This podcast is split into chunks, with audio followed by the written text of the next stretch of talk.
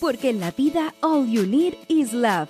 Majo Garrido y Aide Salgado te invitan a revisar el amor en el cine y la televisión.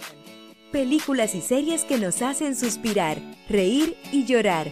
Historias y personajes inolvidables. Aquí comienza Crazy Stupid Podcast. Hola,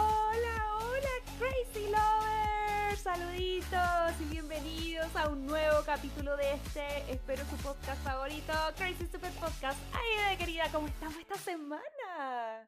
Hoy estoy. ¿Sabéis que yo creo que es la semana que he estado más emocionada de estas últimas como cuatro semanas, creo yo? Porque, bueno, fuimos al cine. Yo quiero que me cuentes todo de una primicia que tuviste también que asistir. Así que yo creo que ya, no le demos más chacha a la cuestión y empecemos este podcast porque se viene una introducción bien larga.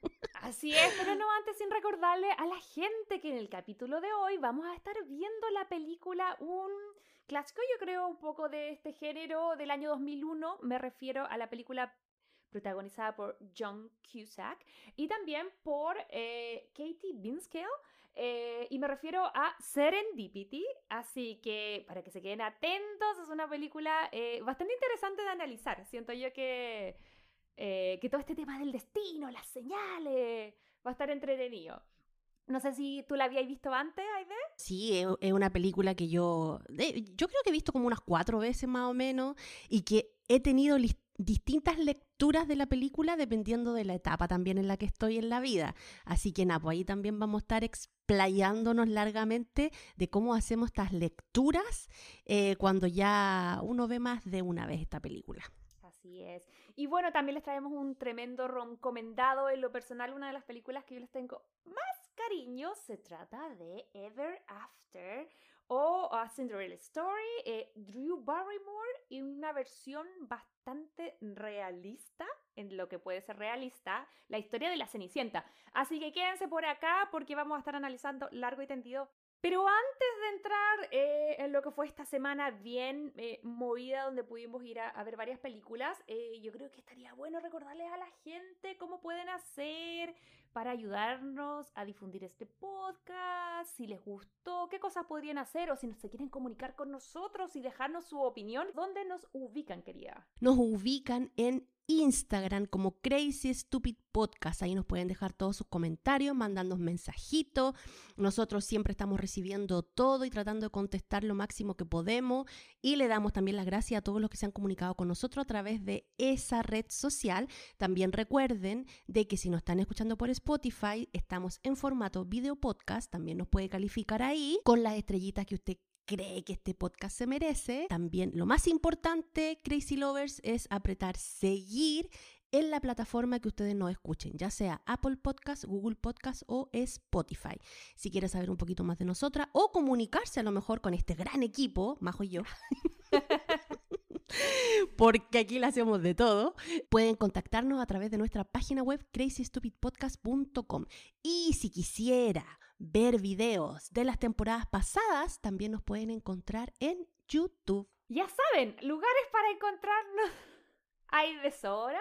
Así que eh, nada, pues les queremos agradecer nuevamente que nos estén escuchando esta semana. Aide, vi que fuiste a ver Mr. Malcolm List, que era una película que estuvimos hablando un poquito la semana pasada, que estábamos esperando hace rato su estreno, porque he escuchado que un poco como cuando se mezcla Jane Austen con Bridgerton y tienen un hijo y es Malcolm List. So, cuéntame qué tal, cómo estuvo la película. Sí, yo la semana pasada les conté, le hablé un poquito de que salía esta película, la estaban estrenando en los cines, por lo menos acá en Estados Unidos. Así que partí al cine y Napo, o sea, empezando, mire, como ven ahí las imágenes, sola en el cine.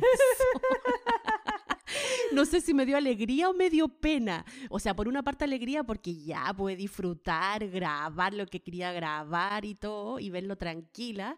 Pero por otra parte igual me da penita cuando uno está sola así como en estas salas de cine porque tú decís, pucha, hay tanto trabajo detrás. Yo creo que el horario igual hay de... Sí, porque igual fui en la noche y lo un otro domingo. que tam- tampoco ha sido como muy promocionada. Aparte que justo la estrenaron con el estreno de Torpo. Mm. Entonces hay como muchas otras películas que están ahí en el top y que igual es difícil a veces pelear eh, con películas que venden tanto como las películas de Marvel. Entonces yo encuentro que ahí hubo un timing ahí medio, medio complicado.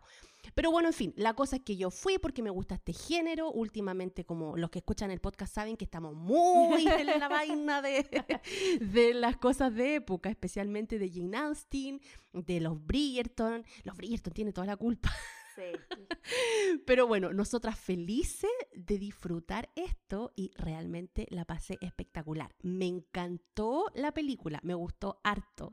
Eh, es eh, una película que, claro, como decía Majo, si Jane Austen y Bridgerton tienen un hijo, sale esto.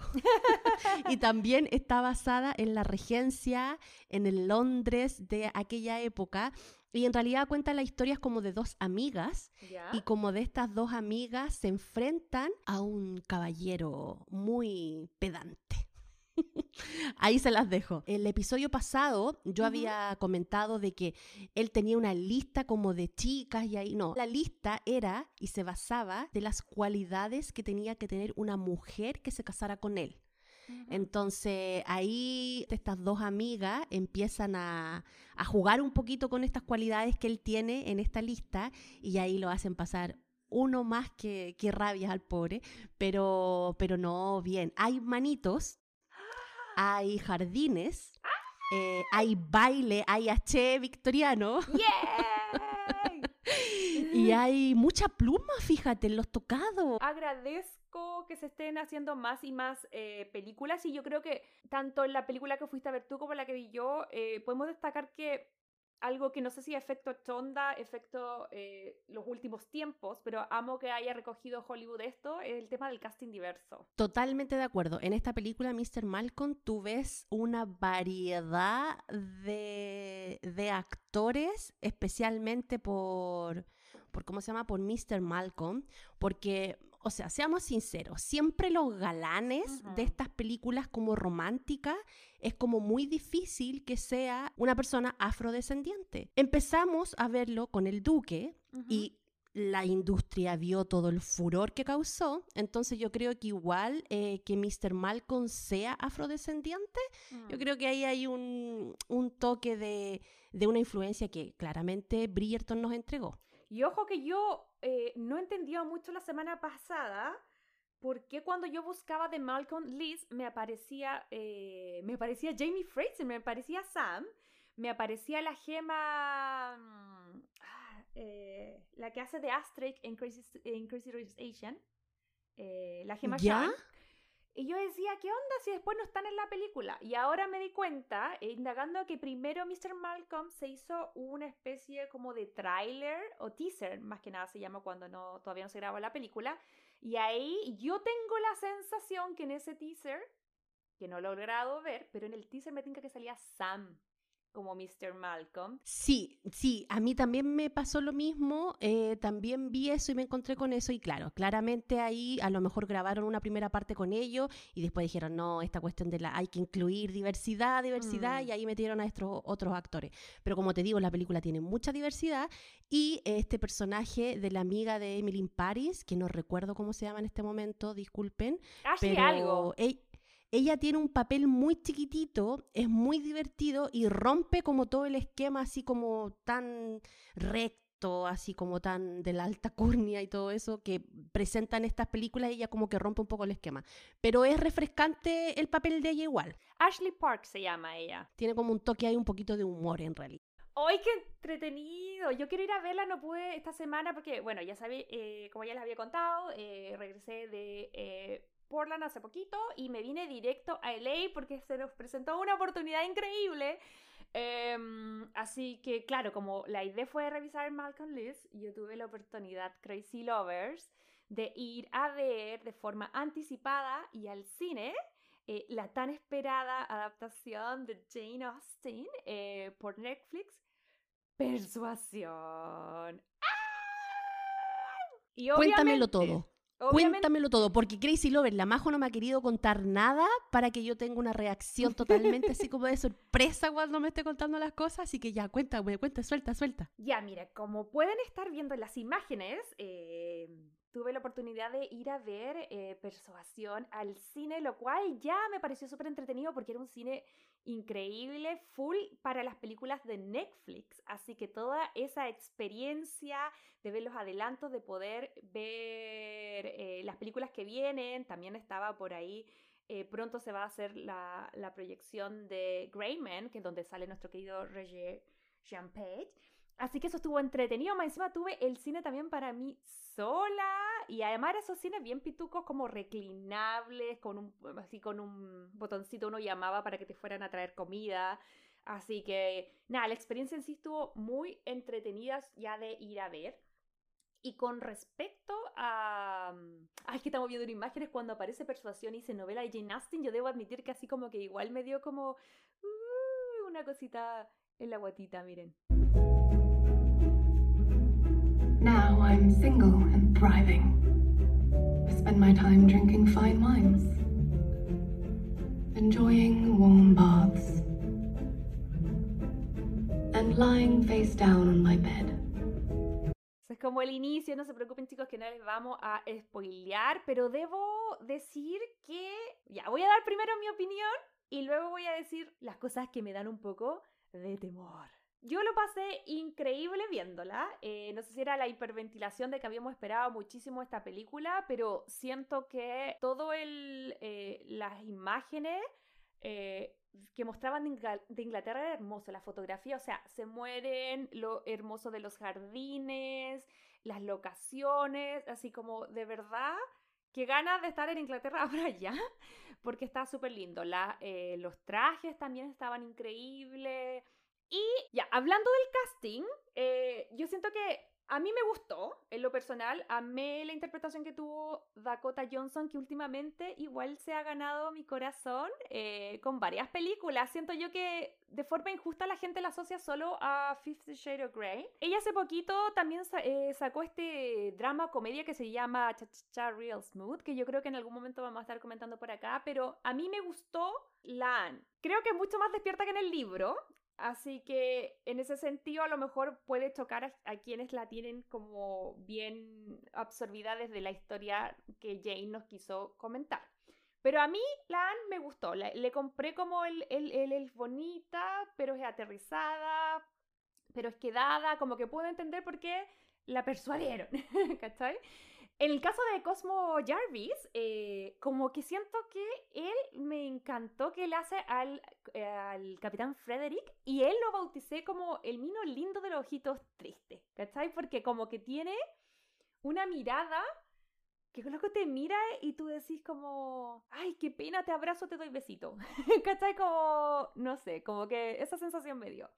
Y finalmente Henry Golding, eh, que ya saben que es mi favorito de, Crazy eh, Rich Asian, me gustó que le dieran un personaje, que es Mr. William Elliot, donde lo pudiéramos ver en otra faceta donde no era el galán nice, sino que ahí ya tenía como, como otras, otras segundas intenciones donde pudimos ver, insisto, como más un lado malo de él. Entonces, en ese sentido, me gustó. Antes de entrar a las cosas que me preocupan, Aide quería, ¿qué te parece a ti el casting desde el trailer? ¿Qué expectativas tienes? Yo tengo un montón de expectativas eh, y el, casting me gusta harto, fíjate. Me da un poquito de miedo de que la gente como más em, puritana de lo que es la obra de Jane Austen eh, sea un poquito más crítica con esto, como nosotros, por ejemplo, lo fuimos con, con Bridgerton en algún momento. Pero igual yo creo que mm, en este tipo de películas, donde ya la historia se ha repetido tanto en otras ocasiones, a veces este pensamiento o esta da vuelta de tuerca en la historia o en los personajes, cómo reaccionan a ciertas situaciones,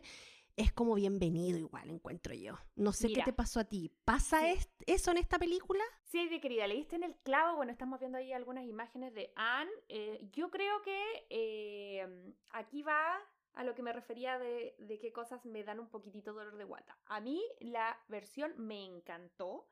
Lo pasé súper bien, pero debo admitir que yo no terminé de leer el libro. Lo, lo llevé más o menos a la mitad. Y lo que alcancé a ver de la película versus lo que yo ya llevaba del libro, siento que eh, se tomaron muchísimas licencias. Entonces, creo que pasa un poco lo que eh, pasó al principio con Bridgerton, que había mucha gente que decía, eh, ¿pero por qué esto? ¿pero por qué la reina es tan accesible? ¿pero por qué esta cosa acá? Y no sé qué. Si se van como en la cosa bien así como estricta de época, la película se tomó licencias, entonces desde el casting en adelante em, no va a ser a lo mejor tan exacto al libro. Eso para que lo tengan clarísimo. Insisto, a mí me gustó. Las críticas están divididas. Yo, estoy yo revisé varias gente que, así como expertos y todo, que son muy fans de Jane Austen y que no les gustó la versión.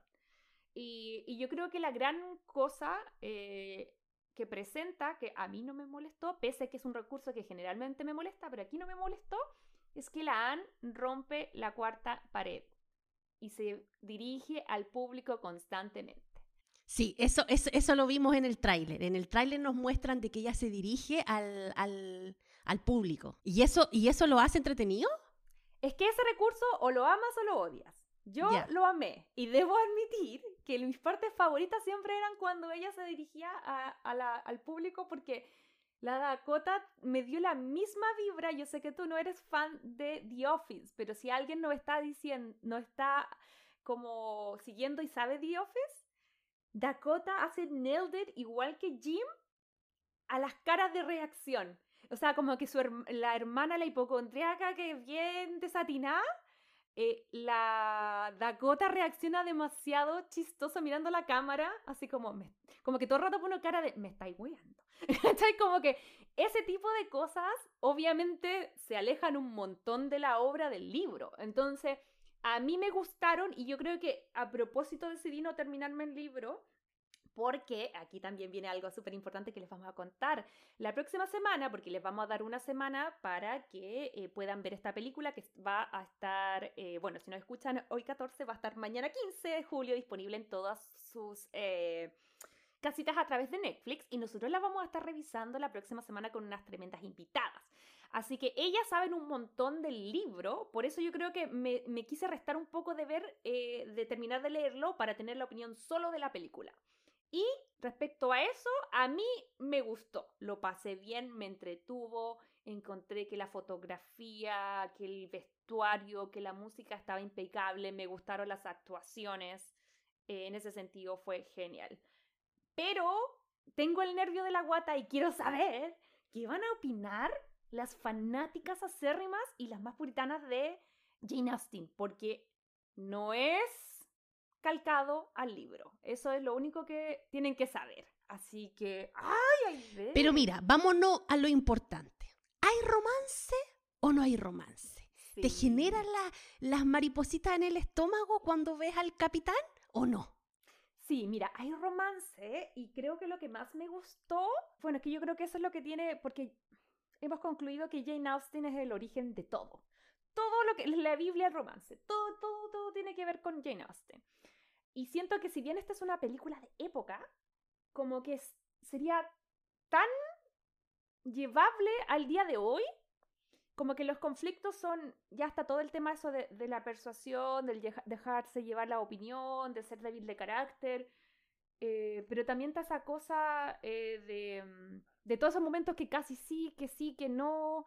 Eh, y eso está llevado súper bien. Y creo que los personajes alrededor también están bien llevados, como bien actualizados. Se me hizo real, se me hizo como que Anne podía ser perfectamente yo, porque estaba a punto de ser... Nadie era como mm, súper malo, súper bueno. Eran las circunstancias y era como uno a veces deja pasar las cosas después como, ah, ya, eh, no. De hecho, solo una frase que yo no sé si sale en el libro, pero que a mí fue la que más me impactó en algún momento era como, tienen una conversación y ella dice así como, chuta, ya no soy ni siquiera la ex, ahora soy la amiga. ¿Cachai? Que es como que me dejó en el friend zone. Y, ahí yo dije, esto está increíble, la historia de amor me encantó. Eh, y yo, yo flashé, flashé, flipé, como dirían los españoles. Y lo más importante, de querida, tú nos puedes contar que vamos a estar revisando esta película la próxima semana y no vamos a estar solas. No, chicos, no vamos a estar sola porque, bueno, acá nosotros somos súper sinceras y siempre le hemos dicho que nosotros no estamos subiendo retarde, así como unos 200 años tarde al carro de Jane Austen. Eh, pero eh, como mm, yo sé y, y, investigamos en las redes, porque somos aparte periodistas las dos, eh, investigamos y nada, pues nos encontramos con un grupo de chiquillas que son las expertas de las expertas de Jane Austen en Chile. Así que el próximo episodio vamos a estar con ellas conversando y obviamente ellas son las más indicadas para estar hablando sobre todo el legado que tiene esta escritora del siglo XIX, así que mm, yo creo que el próximo episodio con persuasión se va a venir, pero hermoso, se va a venir entretenido y si a alguien de los Crazy Lovers le gusta el mundo de Jane Austen, yo creo que es imperdible. Así es, así que vamos a tener a las chicas de Jane Austen Chile que son así muy bacanes, va a estar Paulina, Ruth, Elizabeth y Maggie, vamos a tener un buen grupito ahí. Eh, y nada, pues vamos a estar conmemorando toda la próxima semana el tema de, eh, que yo creo que es por algo, por, e, que yo creo que es por esto que estrenaron esta película en esta fecha, que se es el aniversario del fallecimiento de Jane. Eh, bueno, el 18 de julio va a ser. Así que la próxima semana vamos a estar ahí a través de redes sociales y con este capítulo hablando de persuasión, pero también de todo lo importante, porque para nosotros Jane Austen ahora es la Biblia. Así que, eh, nada, pues querida, avancemos un poquitito, si no, no vamos a lograr nuestro cometido. Eh, y... Sí, porque este episodio no es de Jane Austen, sino que es de Serendipity. sí, pero antes de entrar a Serendipity, cortito, no podemos no reaccionar a las nominaciones a los Emmys. Sí, esta semana salieron las nominaciones a los Emmys. Hay mucha gente contenta, otra gente muy triste, porque por ahí hubo muchas actrices que uno esperaba que la nominaran por su gran trabajo que tuvieron y al final no salieron. Pero yo soy de las contentas porque estoy en la pasta de eh, Succession, así que estoy muy contenta porque creo que es la serie que se lleva más nominaciones en estos Emmys 2022. Eh, tiene 25 nominaciones y prácticamente están nominados casi todos los personajes ah. principales de la serie. Está el esposo de la Chief, la Chief, el Logan, el Kendall, el Roman, el primo, el primo, el Tom y la señora que es como la mano derecha, eh, están todos nominados. Entonces yo... La segunda serie que tuvo más nominaciones también en estos Emmy es Ted Lasso. Y como no, si es una serie adorable, a mí me encanta. Todo el mensaje que te transmite, el mismo personaje de Ted Lasso, obviamente es o polo opuesto de, o polo, un polo opuesto de lo que es Succession, pero ahí está la variedad en el gusto y me encanta que sea así. Yo amo esas dos series y Ted Lasso también tuvo 20 nominaciones. Pero ahí, picándole, picándole, también tenemos a Stranger Things, que ha estado en la boca de todos últimamente, con esta última temporada que se dividió en dos partes y que ha estado on fire, que los niñitos que ya no son niñitos la están rompiendo, y ellos también tuvieron 13 nominaciones a estos Emmy. Pero la gente, seguidora de Stranger Things, no está muy contenta con estas nominaciones porque ¿qué pasó, Majo? Me incluyo porque ¿Qué pasó? Porque no puedo creer que Sadie Sink no fue nominada esta actriz em, oh, que interpreta a Max. Y yo creo que sin ánimos de spoilear a quienes hayan visto la temporada 4 de Stranger Things, o sea, si no era ahora, eh, no sé cuándo, porque hay una escena icónica la que revela la música, esa, la de Katie Woods, que hemos escuchado todo hasta el cansancio, eh, y creo que se las manda. O sea, cuando yo vi esa escena, yo dije, este es el tipo de escena que tú sabes que va a quedar en tu inconsciente. ¿Cachai? Que va a ser como de las que se van a recordar siempre. Ya pasó a ser parte de esa escena de la cultura pop, o sea, ya. Exacto. Igual algunos dicen que eh, Stranger Things, y aquí yo creo que entiendo el por qué Netflix sabe lo que hace. Al estrenar en mayo, la primera parte de la cuarta temporada corre para, esta, para estos años, para los premios de estos años. Y la segunda, que se estrena en julio, ya corre para los premios del próximo año. Así que todavía los finger cross de que tal vez a lo mejor Sadie eh, sea nominada. Eh, pero no fue solamente ella, yo creo que la gente estaba indignada por ella, estaba indignada por Selena Gómez, que no había sido nominada por Only Murders in the Building, que esa serie que es sobre podcast y true crime y todo está increíble. Yo ahora se estrenó hace poquito la segunda temporada, me encanta. Ahí yo discrepo un poco, yo creo que ella lo hace increíble, pero yo no sé si habiendo o sea, hay tanta competencia que está difícil que ella entrara, como que puedo entender un poquitito más eso.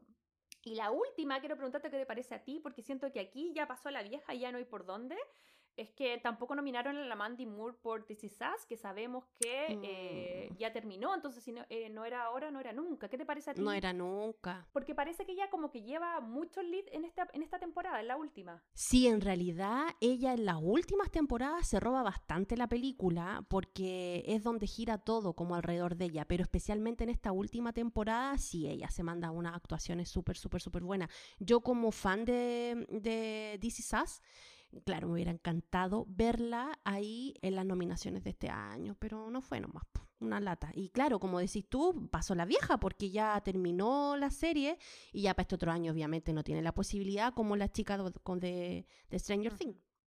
Claro. Oye, pero esos son los que quedaron fuera, pero yo estoy muy contenta porque hubo dos nominados eh, que pertenecen a un recomendado que les dimos hace unas semanas atrás y que yo estoy muy metida en esa pasta.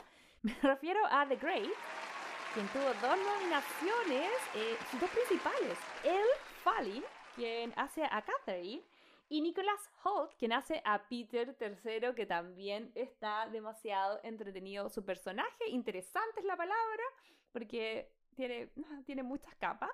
Eh, pero estuvo entretenido que lo, ambos hayan impuesto porque igual habían un montón de postulantes, entonces como que lo hayan logrado eh, me parece bacán. Así que otra, otro antecedente más para poder ver The Great, que es el ron comentado que le dijimos que está en Hollywood.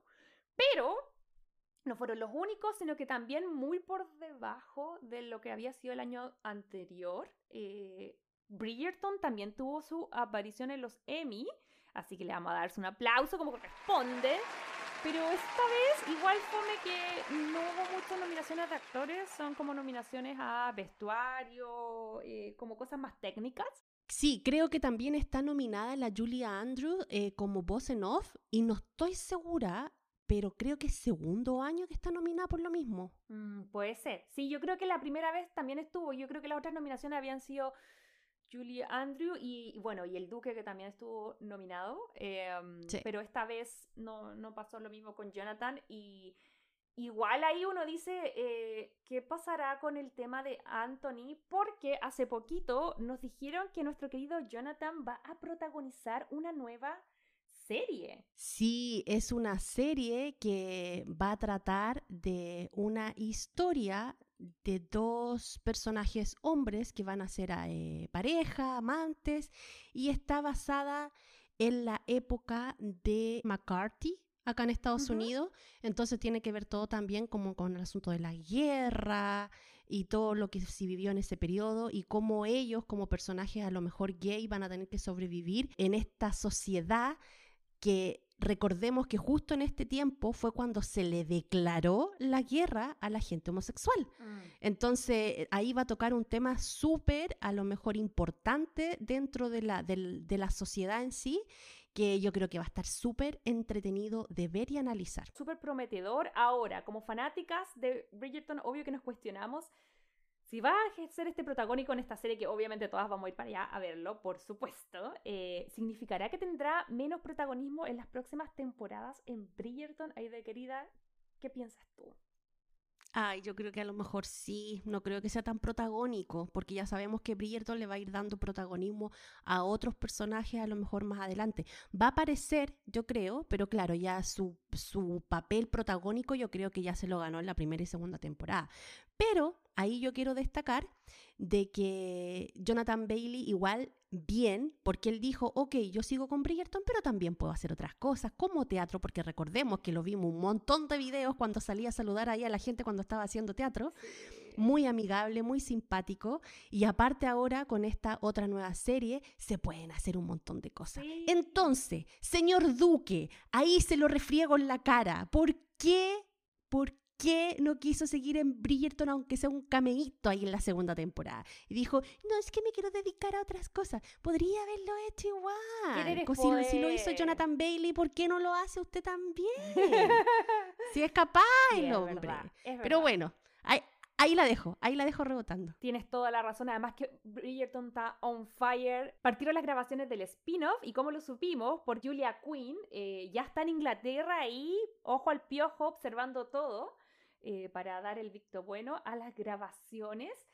Em, de este spin-off que va a hablar de, eh, va a ser precuela, y va a ser la reina y Violet cuando joven. Y ya nos revelaron el nombre de la actriz que va a ser el papel de Violet joven y es Connie Jakin Great y ella va a ser obviamente la hija de Vivian and Lord Legend. Oye, y me encanta que ella sea tan metida y que muestre que anda ahí. Me encanta como reportando en terreno. me gusta que le dé eso ella a, sus seguidores y a sus fans. Y obviamente nosotros estamos con la Majo ahí muy atenta a sus redes sociales porque va a ir compartiéndonos pequeños miguitas de pan de todo lo que va pasando con esto. Eh, y yo estoy de la entusiasmada, ya quiero que salga esa cine para verla maravilloso. O sea, tenemos eh, muchísimo material en camino, pero eh, como para eso queda un año, vamos a hacer, eh, vamos a dar un paso adelante y concentrarnos en lo que nos convoca hoy, porque ya es tiempo de que hablemos de la película de esta semana que yo debo decir que no había visto y que les puedo adelantar que me llevé una grata sorpresa. Ay, de querida, ¿por qué mejor no vamos de una con tu resumen de Serendipity en esta sección que se llama... El resumen de mi mejor amiga. Bueno, y en el resumen de mi mejor amiga, esta semana vamos a estar hablando de la película Serendipity o Señales de Amor. Fíjate, yo nunca había escuchado ese título, pero también se llama así. Y como habíamos dicho antes, es una película del 2001 dirigida por Peter Charlson y escrita por Mark Klein. Esta película, en un principio, nos muestra cómo dos desconocidos se encuentran en una tienda de New York en plena temporada de Navidad. O sea, el que ha estado en Navidad en New York sabe que esa cuestión es caótica. Y en todos lados, en realidad, la época de Navidad. En todos lados, en realidad, sí. Peleándose los paquetes, los Peleando, claro. Entonces, acá obviamente ellos también están luchando por llevarse el último par de guantes negros. Él muy amable, decide dejárselos a ella y ella en agradecimiento lo lleva a una tienda de helados llamada Serendipity. Acá nos enteramos que él se llama Jonathan, que tiene novia, pero aún así se comporta bien coquetón con esta chiquilla que recién había conocido. Por otro lado, nos enteramos que ella lo invita a ese lugar por el nombre Serendipity, porque era su palabra favorita, que significaba accidente afortunado, pero ella en realidad no era alguien que creyera en los accidentes, sino que más bien en el destino y las señales que éste nos entrega. Acá también nos enteramos que ella tiene novio y que es inglesa. Cuando terminan su pequeña cita de agradecimiento, los vemos a los dos muy interesados en saber más sobre el otro, pero se despiden de una forma media rara, así como que quería la cosa, como que no, pero al final ella tomó un taxi y él muy confundido, porque sentía que había enganchado, que todo iba para bien, eh, y, él tenía muchas ganas de seguir andando, obviamente, en la vida de ella, con ella, saber más de ella. Y al final la chiquilla le dice, no, chao, me voy, toma un taxi y se va. Y él se va también resignado eh, a su casa. Pero Jonathan, cuando iba a, tomar el metro, se percata de que se le quedó la bufanda en la tienda de lado. Y cuando se devuelve a buscarla, se encuentra con ella, que también había olvidado el paquete de los famosos guantes. Obviamente, eh, esto eh, le dice a la, chica esta Sara, eh, que es como una señal del destino. Entonces, obviamente, esto a la chiquilla le, le, da un sentimiento como que es una señal. Y Jonathan, como sabía que ella creía en esas cosas, se aprovecha un poquito de eso y, comienzan a conocerse, sacando a relucir ahí lo que el espectador siente y ve, las chispitas del amor. Así que, después de un coqueteo mutuo, ella decide darle su número de teléfono. Pero viene un viento y el papel se le vuela. Lo cual ella Me hizo acordar de la, la, escena de, de, Yo creo que de eso se reía, la de No es romántico. Cuando le da el número de teléfono, pero como en varios, varios pétalos. Para que no se le pierda. Sí, yo creo que tenía algo. Tenís toda la razón. Sí. Bueno, el papel se le vuela, lo cual ella lo ve como una señal y se niega a dárselo de nuevo. Así que ella decide que si realmente están destinados, se volverán a encontrar nuevamente y se le ocurre esta gran idea de que John escriba en un billete de 5 dólares su nombre y su teléfono para posteriormente dejarlo en un negocio eh, que compró cualquier cosa, dejó el, billete ahí, el billete se fue en manos de otra persona y que este billete siguiera su curso. Y ella le dice a él eh, que venderá el libro que andaba trayendo en esos momentos, que era el libro El amor en los tiempos del cólera, al día siguiente en una tienda de segunda mano. Entonces, cuando ella fuera a dejar el libro ahí, iba a escribir su nombre y su teléfono. Entonces, Perdón, pero ellos... la rebuscar. Solo quería decir eso. Perdón, amiga, pero es que ahí ya estaba como. Amiga, ¿en serio? Por Dios. anyway, pero sí, ya. El plan, el destino, el destino. Bueno, entonces eh, ella decía ya, si estas cosas llegan a nuestras manos en un tiempo futuro es porque realmente estamos destinados a estar el uno con el otro. Ahí como súper mística y toda la onda. Pero al final ella igual tenía tantas ganas de que esto resultara con el chiquillo porque habían tenido como un buen enganche y todo. Entonces ella le da como una última oportunidad al destino, por así decirlo, y se le ocurre que entren a un hotel eh, y, este, y que cada uno tomara un ascensor. Y cuando están ahí cada uno en un ascensor así de frente, ella le dice que se llama Sara. Entonces ahí le dice que ya, si los dos marcan el mismo número, es porque están destinados y cosas así. Entonces, nosotros como espectadores vemos que ella marca el número 23 y se va. Y después vemos que él también marca el número 23. Y nosotros decimos, ¡ay, se van a encontrar, se van a encontrar! Pero el destino, como le gusta jugar un poquito, nada, pues se van subiendo personajes al, al, ascensor, en un momento el ascensor se queda parado, después toda la gente, ah, viene un niño chico y aprieta todos los botones y no sé qué, y al final cuando John llega arriba al número 23, ella ya no estaba, porque ella lo esperó, lo esperó, lo esperó, y al final se quedó con la sensación de que no habían dicho el mismo número, así que se fue nomás. Y esa es la primera parte de este Meet Cute, que en realidad es bien especial. ¿Qué queréis que te diga? Sí, yo primero tengo que decir que obvio que el cabro chico estaba vestido de diablo, porque ahí literal el coludo metió la cola.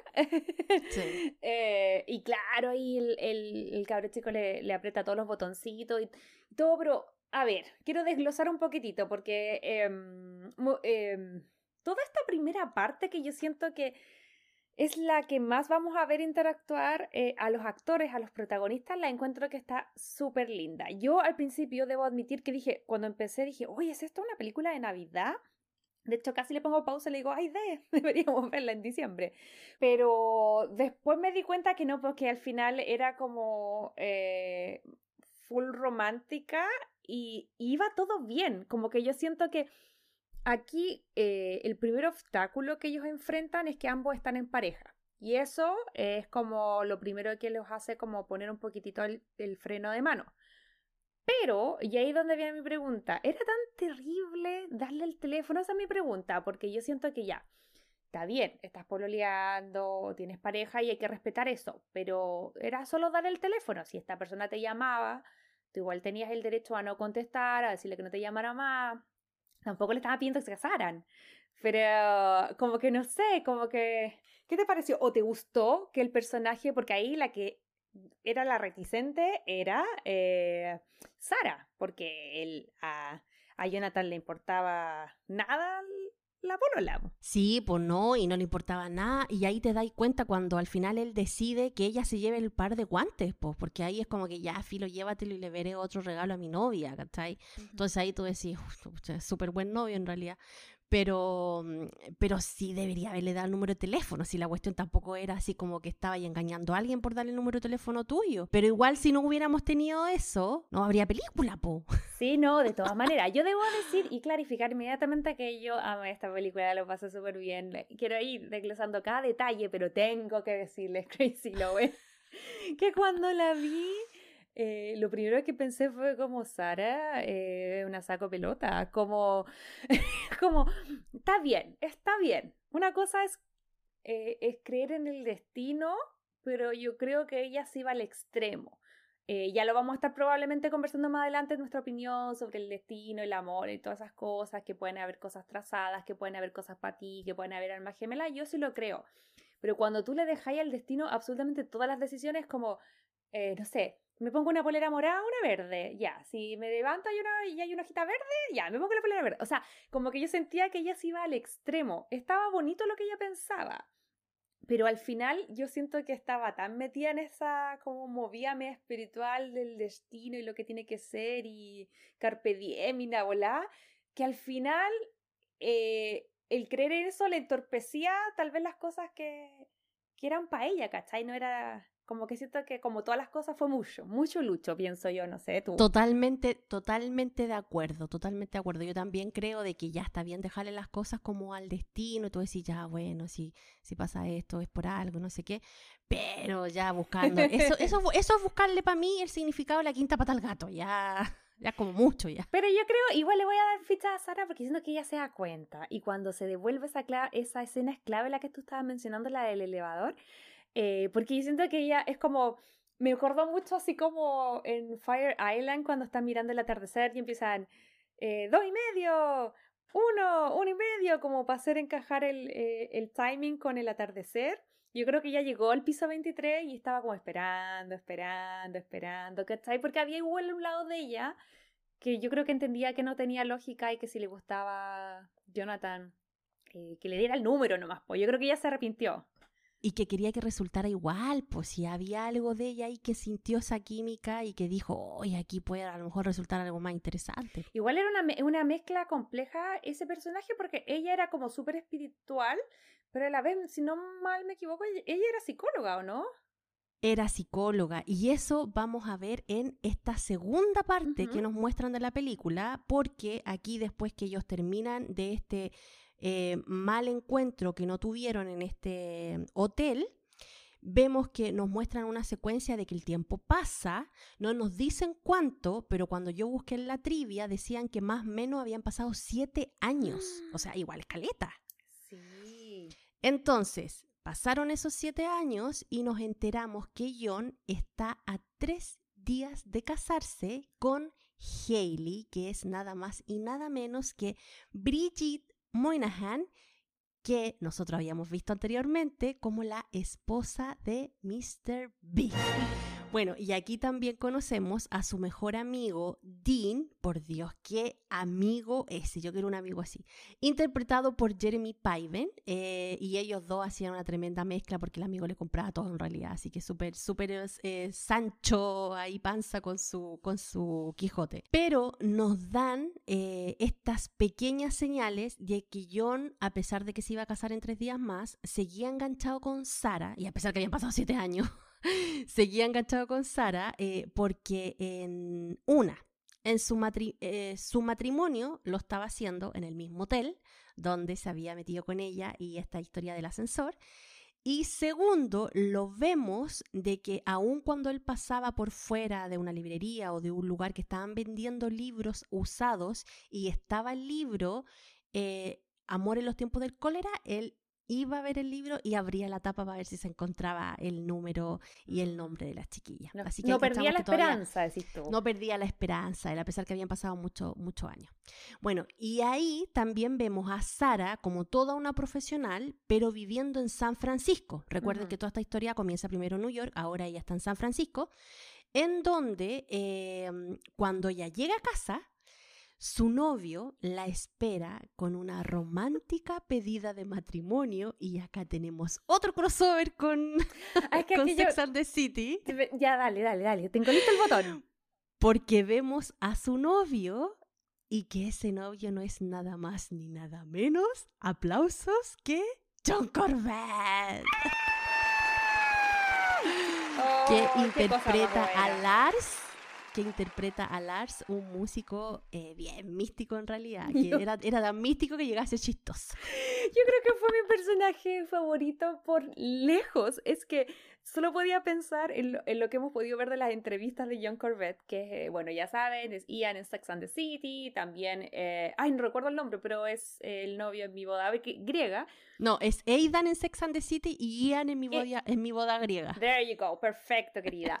Eh, la cosa que hemos estado viendo entrevistas y él es como tan piola, como tan buena onda, entonces me daba risa que, que este personaje era como una especie de gurú místico yo pensaba todo el rato en cómo se llama el Mario La Tonka, en, en el Paribet. Pavet, Paribet, eh, no sé. Paribet, pero como musical, ¿cachai? Así como medio espiritual chantelli, era como un gurú medio raro, pero amaba que también era como sexy, como que yo me daba mucha risa.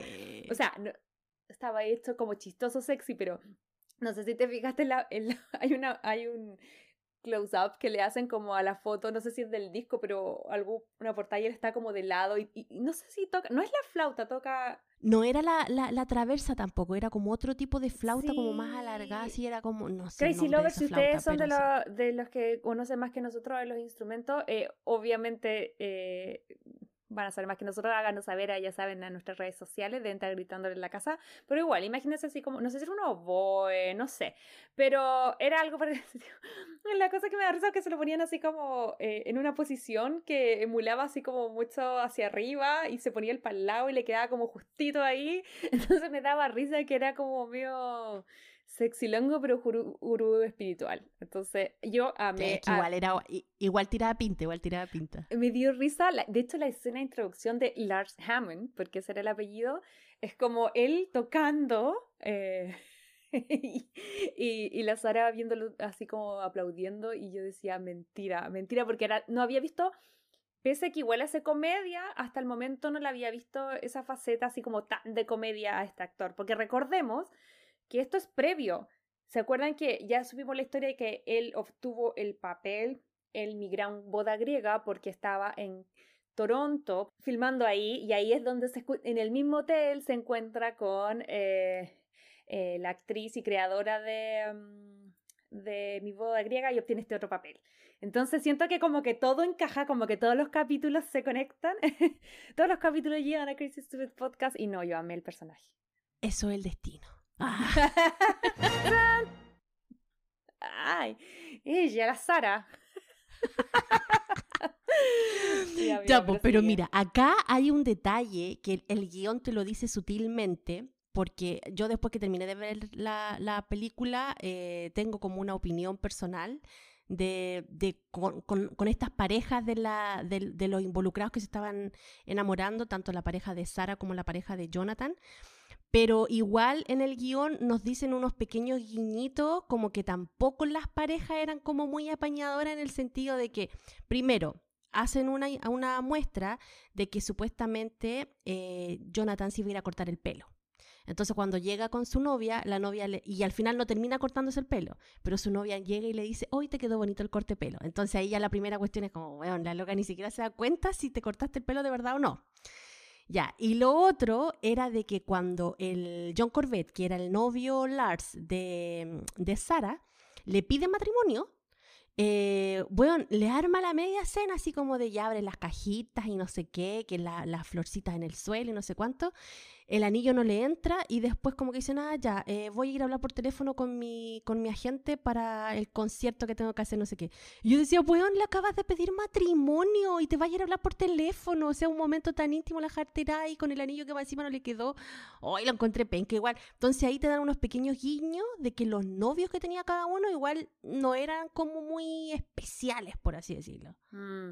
¿Qué te pareció a ti? ¿Te dio como esa misma sensación o no? Es que yo lo iba a decir al final, pero lo voy a soltar al tiro nomás. Para mí, esto es una película de emotional cheating. ¿Cachai? Como que siento que acá hay un engaño emocional toda la película. Y yo creo que mi sensación es como, allá de que no creo que hayan sean como víctimas ni victimarios, pero a mí los dos protagonistas, pese a que los amé, me daban ganas de decirle, amigo, date cuenta, ¿por qué te estás casando? Si estáis ¿Cierto? Porque los dos, a su manera, estaban intentando, yo creo que ninguno estaba convencido de la pareja que tenía. y el destino pasaba a ser una especie de chivo expiratorio para de, oh, justo me encontré el número de esta persona que no veo hace 10 años y compartí medianoche, oh, lo siento, te tengo que dejar. En vez de afrontar que tal vez, si bien estaban con excelentes personas, ninguno de los dos al parecer estaba convencido de las relaciones en las que estaban. Entonces, como que siento yo que amé la conexión que tienen entre ellos, pero me pasó que a los dos le hubiera dicho, amigo, date cuenta, no tenía con casarte. Onda, ¿encontré el billete y el libro o no? ¿Sabes? Como... Total, totalmente de acuerdo. Y acá es cuando ya vemos a John, como decía Majo, preparándose para la boda, que era en tres días.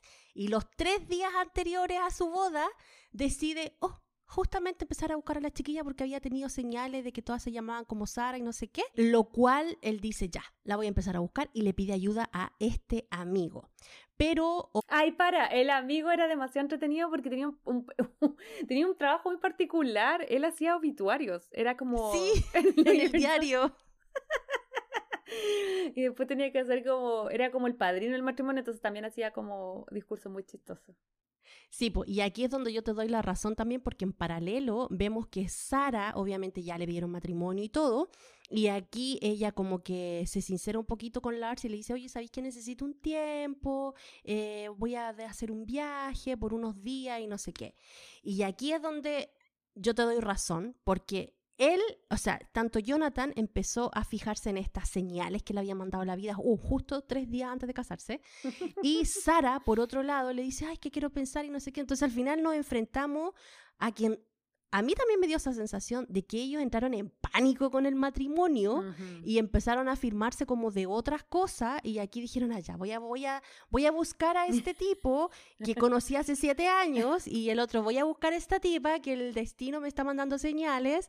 Entonces estaban arrancando los dos del, del matrimonio, encuentro yo. Sí, igual creo. Yo creo que los dos, eh, yo creo que este capítulo es un eterno amigo Amigo, dense cuenta. Date cuenta, sí, totalmente. Ay, pero está entretenido igual, porque en este viaje, que si bien, como decía la idea, eh, ya, eso es fome, eh, tal vez no era tan justo para las parejas actuales, que ninguno de los dos, yo siento que no eran malas personas, no eran a lo mejor tan buenas parejas, pero yo creo que ahí yo metería a Lars nomás, porque el personaje de la Natacha, no me acuerdo cómo se llama, Hailey, Hailey.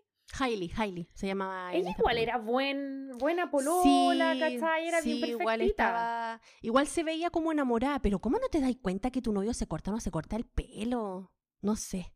¿Son detalles tan chiquititos? Sí, no puede ser. Pero igual me pasa que yo siento que eh, está en una vorágine tan grande cuando estáis cerca del matrimonio porque viste que estaban como los papás, Y a mí me pasó cuando yo me acuerdo que la semana previa ante mi matrimonio, o sea, como que cero romance, o sea, como que cero con John estábamos hasta acá, de hay que pasear a la tía que vino de, de Estados Unidos, hay que traer al primo que viene de no sé dónde, hay que sacar a pasear a los primos, hay que mostrarle Santiago. O sea, como que yo empatizaba un poco con con lo volá que podía estar la polola siendo novia, pero en un momento igual hay un poco como novia, porque a mí me pasó que todo el mundo como que me preguntaba las cosas a mí, ¿cachai? Y al principio ya entretenido que pasen por ti, pero después era como, bueno, en verdad, eh, ya suficiente. Y yo me acuerdo el momento que exploté, a mi hermano querido yo lo adoro, pero mi hermano fue uno de mis padrinos, porque yo fui como, hice lo mismo que Estados Unidos, entonces había muchas madrinas y padrinos. Y dije, eh, terno gris o suit gris de tal color con un año de anticipación. Me estoy haciendo la uña el día antes y tengo un llamado de teléfono a mi hermano. ¿De qué color era el terno que tengo que tener mañana? Y yo así, ¡ah! Exploté. Y me acuerdo que me, acuerdo que ya le dije, ya yo sabía que mis papás le iban a comprar, ya, bueno, filo, bacán, te amo hermanito, besito, yo sé que mi cuñada escucha esto, mi hermana también, te adoro, gracias por haber sido padrino, pero mi tema es, de repente el nivel de detalle de una boda hace que te pases por, por alto muchas cosas. Yo ahora que pienso, si John se hubiera reencontrado con una ex, yo te juro que no me habría dado cuenta esa semana, porque como John podría haber llegado con peluca al altar y yo no habría cachado. Se podría haber tenido el pelo verde, güey, y tú no te das cuenta. No, ya, bueno, llegaron tus tíos, tus primos, ya, que la decoración, bueno. anyway, pero mientras tanto esta novia, Hailey, estaba seguramente full matrimonio, el novio del año eh, se le ocurrió la brillante idea de ir a buscar a esta persona eh, a ver si el destino la, la ponía en su camino eh, las últimas 24 horas antes de casarse, cosa que no hizo en 10 años. Sí, pues, ¿no? Y era como raro todo eso y más encima ya. Entonces aquí vemos que los dos entraron como en pánico, la Sara entró en pánico y esta también le mete una cuchufleta a la amiga porque le dice, ay, sí, vámonos, que la amiga era Eve y Ujú. estaba La Shannon eh, Molly, me encanta ella. que es- protagonizada por Shannon, por Molly Shannon. no Sí, eso, Shannon perdón, le Molly. cambié, soy diléxica. Oye, ella es, para los que nos escuchan en la casa, eh, también la amiga de Drew Barrymore en eh, Jamás Besada, la que está ahí, Sí. que tiene la fur. La michmita, la michmita. Entonces ella le mete la cuchufleta a la amiga y le dice, ay no, que me quiero ir de viaje contigo, porque casi como que le estaba regalando el viaje a la amiga. Mentira. Sus intenciones eran ir a Nueva York a buscar a Jonathan, después de siete años que no lo había visto. Uh, coincidencia, me pidieron matrimonio, voy. Me dio penita la amiga porque ella se sintió tan valorada. Es como, oh my god, me estás invitando a Nueva York. Y estaba así como feliz y cuando llegó allá, así como full usada. Fue como. Y encima Chivo la- expiatorio. Y la dejó en un... En un, en un eh, Uy, que este mazo ese, ¿eh? La dejó en una posición complicada. Porque yo siento, yo soy de la, de la idea de que cada uno eh, haga con su vida lo que quiere. Los asuntos que son de mis amigos son de mis amigos. Yo los quiero por sobre todas las cosas. Pero es complicadísimo cuando alguien que tú conoces y conoces a la pareja y te das cuenta que alguno de los dos está siendo infiel eh, y hay una amistad por medio y es como uno no fue el de la idea, uno no está feliz con la idea, uno no se puede meter, tampoco los podéis sacar de esta situación y contarle a la otro. Entonces como que siento que es tan complicado. ¿Te ha pasado a ti eso? Como que hay cachado que un amigo está siendo infiel y te toca guardar el secreto. No, no, nunca. No, como que todos mis amigos han sido bien derechos en realidad. Ay, yo cuando estaba en la época de colegio, o sea, más que mis amigos del colegio, pero ya en la universidad, eh, como que en un momento ya le parábamos el carro a uno, porque era como que tenía polola y llegaba con otras minas a la fiesta y nosotros todos sabíamos que estaba pololeando, conocíamos al oficial. Entonces era como, si tú queréis hacer lo que queráis, bien, haz lo que queráis, pero no nos metáis en el saco, porque después llegaba la semana siguiente la polola oficial y tú qué ibas a hacer. ¿Y todos compartían con la misma? Pero porque él llegaba a la fiesta, pues si era como que me cachaba, entonces nos ponía en esa Mm. posición de decir, chuta, nos cae bien esta niña. Y tampoco nos íbamos a meter en la relación, pero era fome igual estarle mintiendo a alguien que tú conocí. Tampoco, o sea, no es mentir, pero omitir, ¿cachai? Como que te dejan una, te dejan una posición complicada, ¿cachai? O sea, Como- yo he tenido amigos y amigas de que tienen una relación y salen con otra persona, pero nunca la llevan al mismo grupo. Pero esas salidas tampoco es que haya algo, sino que es como... No, como pero ahí- lo mismo que pasó en la película al principio, pues es como que, ay, sí, es que no sé. No, pero pero no, si eso no está había bien. algo, no había algo necesariamente entre ellos, ¿cachai? Pero lo llevo y lo aterrizo a la película, porque claro, o sea, Jonathan podía hacer lo que quisiera, que era el personaje de John Cusack, pero en el fondo cuando ya empieza a involucrar al amigo, que además era el padrino de matrimonio, eh, a que le ayudara en este cometido de encontrar a esta otra chica, ya está haciendo parte a otros de su emotional cheating. Lo digo de nuevo, esta película es sobre... eh, porque al final el tiempo que están los protagonistas juntos es bien poco. Es como la búsqueda, ¿cachai? Eh, y yo no sé, pues imagínate, imagináis, no sé, por ir madrina un matrimonio. Y, y por otro lado está la amistad que yo también creo que en las buenas y en las malas, y te apaño hasta las últimas, ¿cachai? Yo creo que habría hecho lo que hizo él, lo que hubiese hecho la Molly, yo creo. La retaría, le echaría la foca, le diría que no me gusta lo que está haciendo, que por qué me meten en, en estos problemas, pero igual la apañaría en el sentido de, puta, es mi amiga, no es mi culpa, ¿cachai? Pero, pero, pero sí, me- pero sería complicado, ¿cachai? Como... Yo creo que sería como el DIN. Yo, si me pasara algo así, yo me aseguraría que si mi amiga o mi amigo se va a casar, no se quedara con la bala pasada con otra persona. Es que, sorry, pero y como que siento que puedo llegar a entender una relación paralela, a lo mejor tenía otra polola por acá y tenía un amante y a lo mejor estaba... Pero loco, cuando estáis aferrándote a algo que fue una noche y no pasó nada, te estáis aferrando a la idea de una soltería o a la idea de otra persona por sobre el casamiento, siento yo. Porque ni siquiera era como que ellos habían tenido una relación y había algo lo cual le iba a volver. O sea, estaba aferrándose a una desconocida. y eso lo encontraba así como, ¿what? Para mí, él estaba de verdad que casándose virgen en esta nueva relación. Ese era como mi símil, en el sentido de que no había probado la vaca, ¿cachai? Estaba, o sea, no había probado el queso, estaba comiendo la vaca, no sé cómo el dicho, pero... em, era la imaginación y yo creo que el tema de filtrear o, o romantizar estos encuentros fugaces con extraños, ¿cachai? Está súper eh, metido en este género que nosotros siempre vemos que son las rom-com. Hay un montón de películas que romantizan eso. ¿Cachai? Y eso igual es bueno y malo, pues yo les había contado, no me acuerdo en qué capítulo, mi experiencia cuando yo había romantizado Closer. ¿Te acordás? Y les conté que un tipo X en Santiago me empezó a seguir cuadras y cuadras y yo pensaba, ay, qué romántico. Y en mi, en mi mente tenía la canción de Demian Rice, así como... Y después dije, en un momento como que volví y fue como, loca, este loco te, te puede asaltar, te puede violar, te puede raptar, un corre.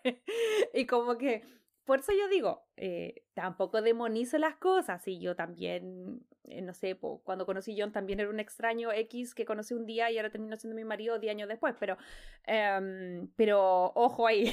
Solamente a, los fanáticos del Serendipity. No sé qué tú, qué piensas tú, querida. No, sí, mira, a mí aquí lo que más me da rabia es que los dos justo se empezaron a buscar unos días antes, o sea, él tres días antes de casarse y ella cuando le habían propuesto matrimonio. O sea, tuvieron siete años, siete años para buscarse. ¿Por qué no se buscaran ese tiempo? Pero ¿Serían chilenos? Eso es lo que me daba rabia. Yo creo que a lo mejor eran chilenos dejando todo para última hora. Porque de, verdad. Yo tengo no, yo creo que eran seres humanos con miedo, inmaduros, qué mm. sé yo.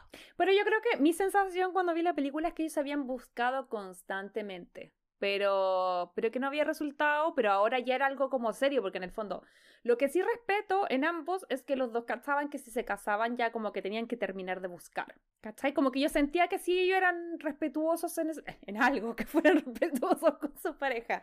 Entonces yo creo que por eso era como el apuro, porque era como, como, ok, me estoy casando, Creo que ya este emotional cheating que he tenido, este emotional affair que he tenido por ocho años en mi mente, tal vez no está tan bien. Eh, y es heavy porque el fantasear con otras personas igual es algo, es un tema ahí, ¿cachai? Es un tema y la otra que la, la, tu imaginación te juega en contra porque tú te empezás a idealizar cosas que en realidad no son, ¿cachai? Entonces al final como que termináis enganchado y enamorado de esa idealización que de lo que realmente la persona es y es para ti en tu vida. Entonces ahí es donde uh, hay que tener un ojo. Sí, ojo, pestaña Ya, pero sigamos con el resumen para que después nos alarguemos en todos esos temitas entretenidos que nos gusta a nosotros comentar acá. Sigue, por favor. Entonces, entonces, en esta búsqueda que ya tanto Jonathan como Sara comienzan a hacer, cada uno con su, con su Pepe Grillo ahí ayudándolo, vemos como los cuatro recorren Nueva York buscando esas pequeñas pistas que lo puedan llevar al otro. Hasta que, bueno, pasan un montón de cosas y no sé, pues Jonathan va a chantajear, o sea, va a preguntarle al vendedor por una boleta que encontró. Ay, hablemos por favor de eso que es Eugene Levy, que para los de nuestra generación no lo van a reconocer porque es el papá en American Pie. También es el papá del actor de Cheers, ah, de Cheers Creek. Eh, pero es demasiado gracioso y no te dio la vibra esa escena cuando él va a pedir la boleta porque ya está tratando de descifrar el nombre y va muy psycho, muy stalker a, a pedir la información a esta chica. Eh, amé la situación porque era muy simple pero muy cómica porque él estaba todo el rato así como ya pero no pases de no pases aquí de la registradora este es mi del mesón del mesón del mesón y me daba la sensación como de Mr. Bean en Love Actually como que todo el rato era como... Totalmente, me dio la misma vibra. Fue como que, weón, esto es eh, humor inglés, como que me dio la impresión. sí. Pero, es, pero al final igual como que lo, lo ayuda. Pero a, a mí se Lo ayuda, pero igual lo hace comprar una ropa o una terrible cara para llegar a la, Amo eso porque uno dice, ya, bueno, aquí el amor es más fuerte y la gente va a ayudar para que estos dos tórtolos se junten. Y fue como, no, estoy como bajo en mi, mm, en, mi cuota de venta, no sé, él gana, ganará comisión. Entonces fue como, eh, tuve que gastar como 800 dólares en una corbata porque yo vi que era Hermes. Sí sí, em, súper caro todo, pero él igual se la juega, Jonathan igual se la juega y dice, ya, ya, bueno, bueno. Y ahí después terminan yendo a una oficina buscando boletas antiguas y no sé qué, pero al final obviamente se hace un, un, enredo, un error y no sé qué, y al final dice, ya, ¿sabéis que No puedo seguir con esta tontera, me tengo que dar por vencido, la señal que tengo es que justo cuando fueron a esta tienda Serendipity de nuevo, vio el vestido de novia, entonces dijo, no, me tengo que casar. Y, ojo que ella estaba ahí, porque ahí va, a haber una cosa media paralela, hasta el momento estamos haciendo su búsqueda por separado, pero apenas llega eh, Sara a Nueva York, ambos se buscan y típico que ambos están súper cerquita, pero no se ven. Nosotros como público los vemos que están ahí como...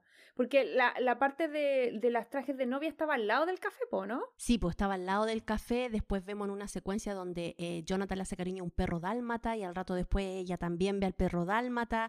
Vemos a Jonathan que estaba en la parte de los palos de golf eh, grabando unas cosas con golf y después ella va a ese mismo lugar también. Entonces aquí vemos una, un montón de situaciones en donde se están pisando unos con otros los lugares donde están visitando para buscarse. Es como How I Met Your Mother, como con el...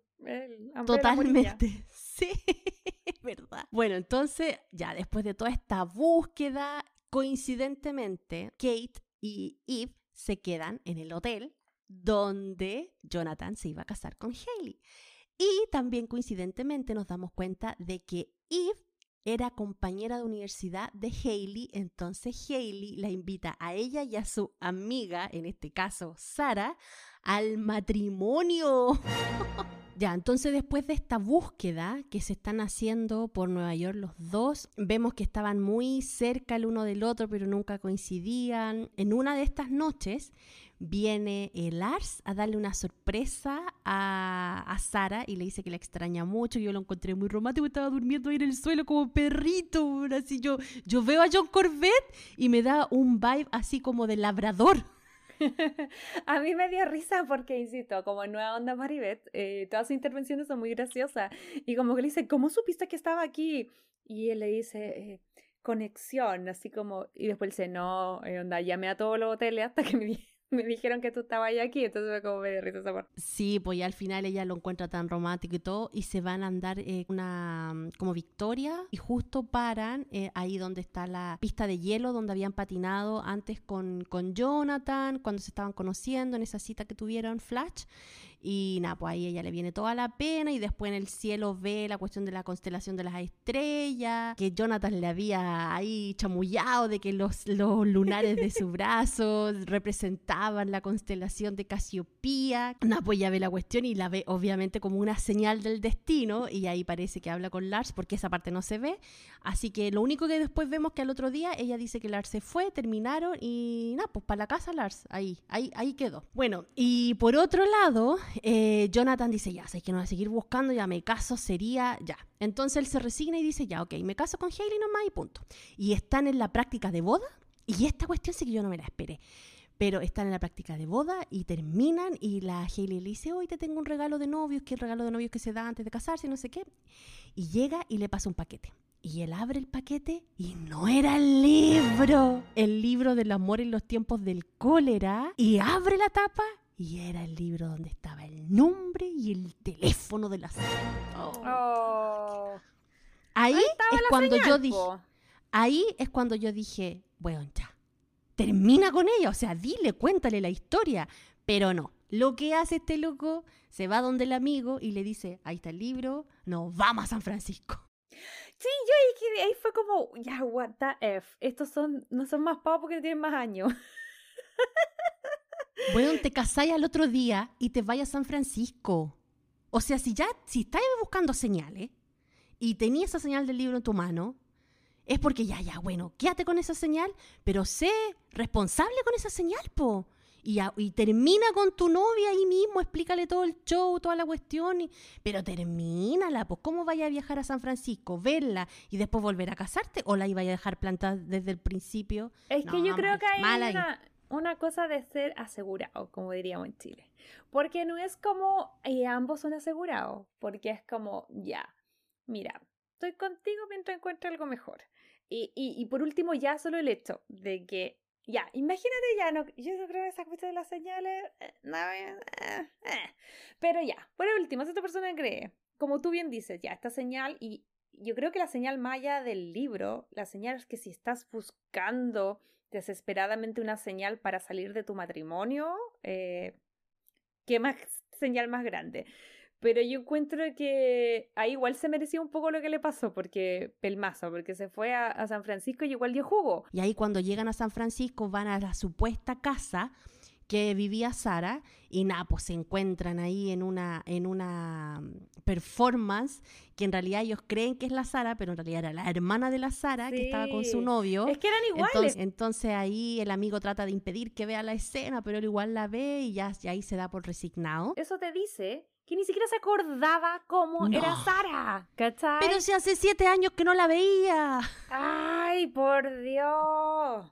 Ya. Bueno, si hubiera existido Facebook, ah, no, porque tampoco se hubieran podido encontrar si hubiera existido Facebook, po si no tenía el nombre completo de ella. Bueno, la cosa es que ya se devuelven a Nueva York y justo después de esa escena muestran que la Sara se va devolviendo a San Francisco porque ya había terminado con Lars, también se da como un poco por vencida en la búsqueda del Jonathan, entonces la ven a ella como en la, la vemos a ella como en un avión estaba sentada y va a comprar un audífono y cuando pasa el billete se da cuenta de que era el billete con el nombre de Jonathan y el número. Y ahí ya la tremenda señal, ella sale corriendo, vuelve al, al hotel.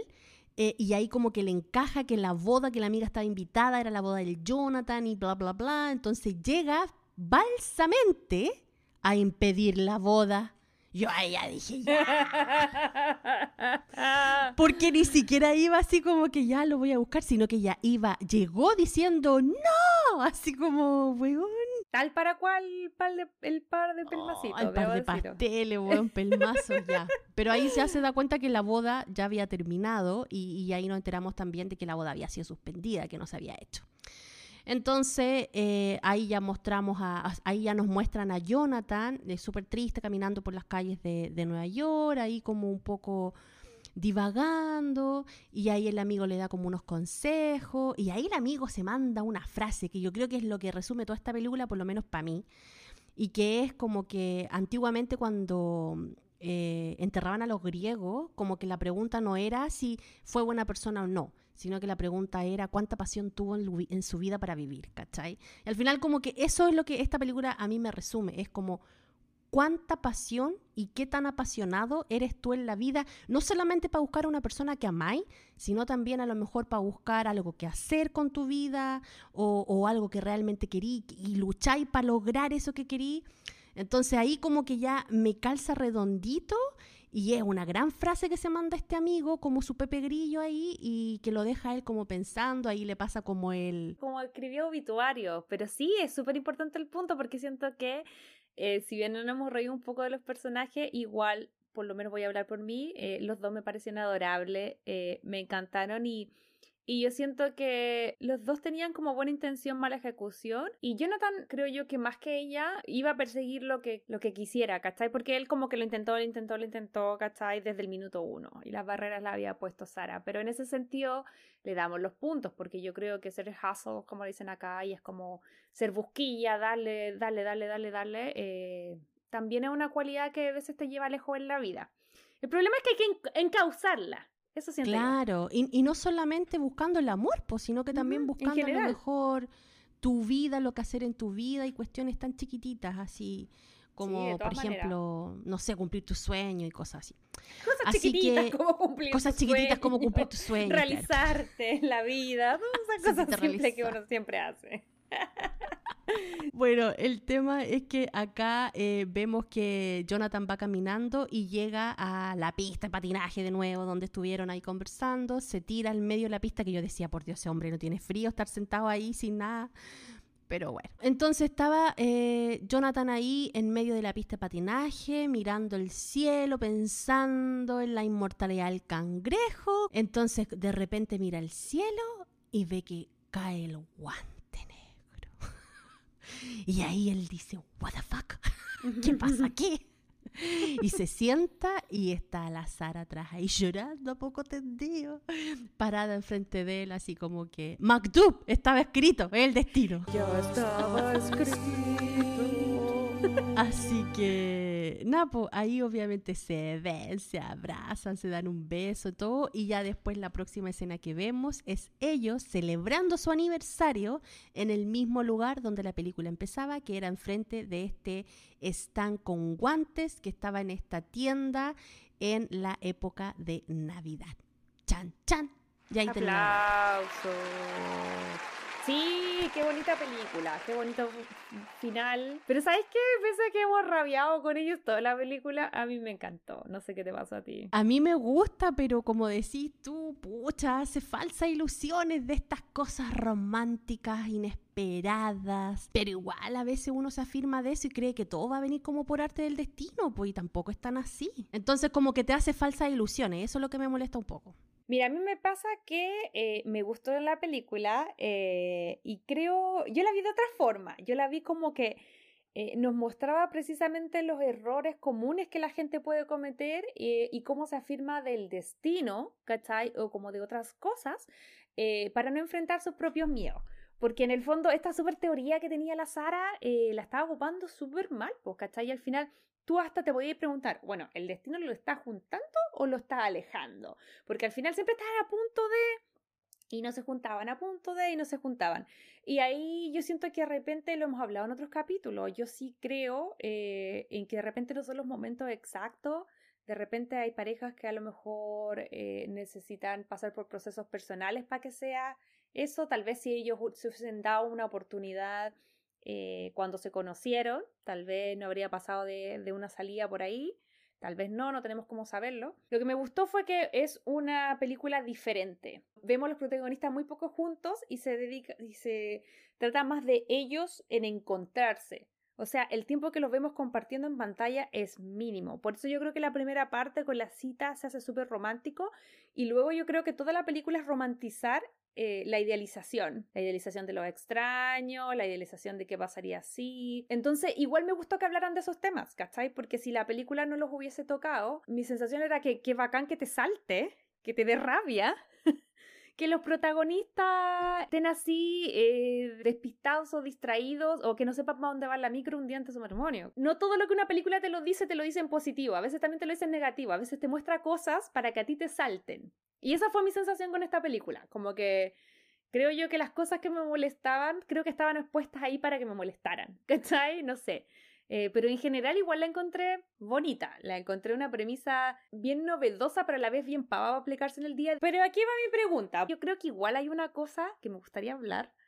Eh, no sé qué piensas tú de cómo las películas y las comedias románticas no han instalado esta, esta idea del destino en el romance en particular. No estoy hablando ni de tu carrera, ni de tu vida en general, nada. Estoy hablando del romance y el destino. Y yo creo que eso ha estado, es como medio el huevo y la gallina. Yo sí tuve una relación en donde yo caí en eso que estás diciendo tú. En esta cuestión de que las señales, el destino, que no sé qué y que bla, bla, bla. También era más joven, era más teenager, era más adolescente. Entonces me dejaba guiar mucho más por esas cuestiones. Y forcé muchas veces algo que yo sabía que no era para mí.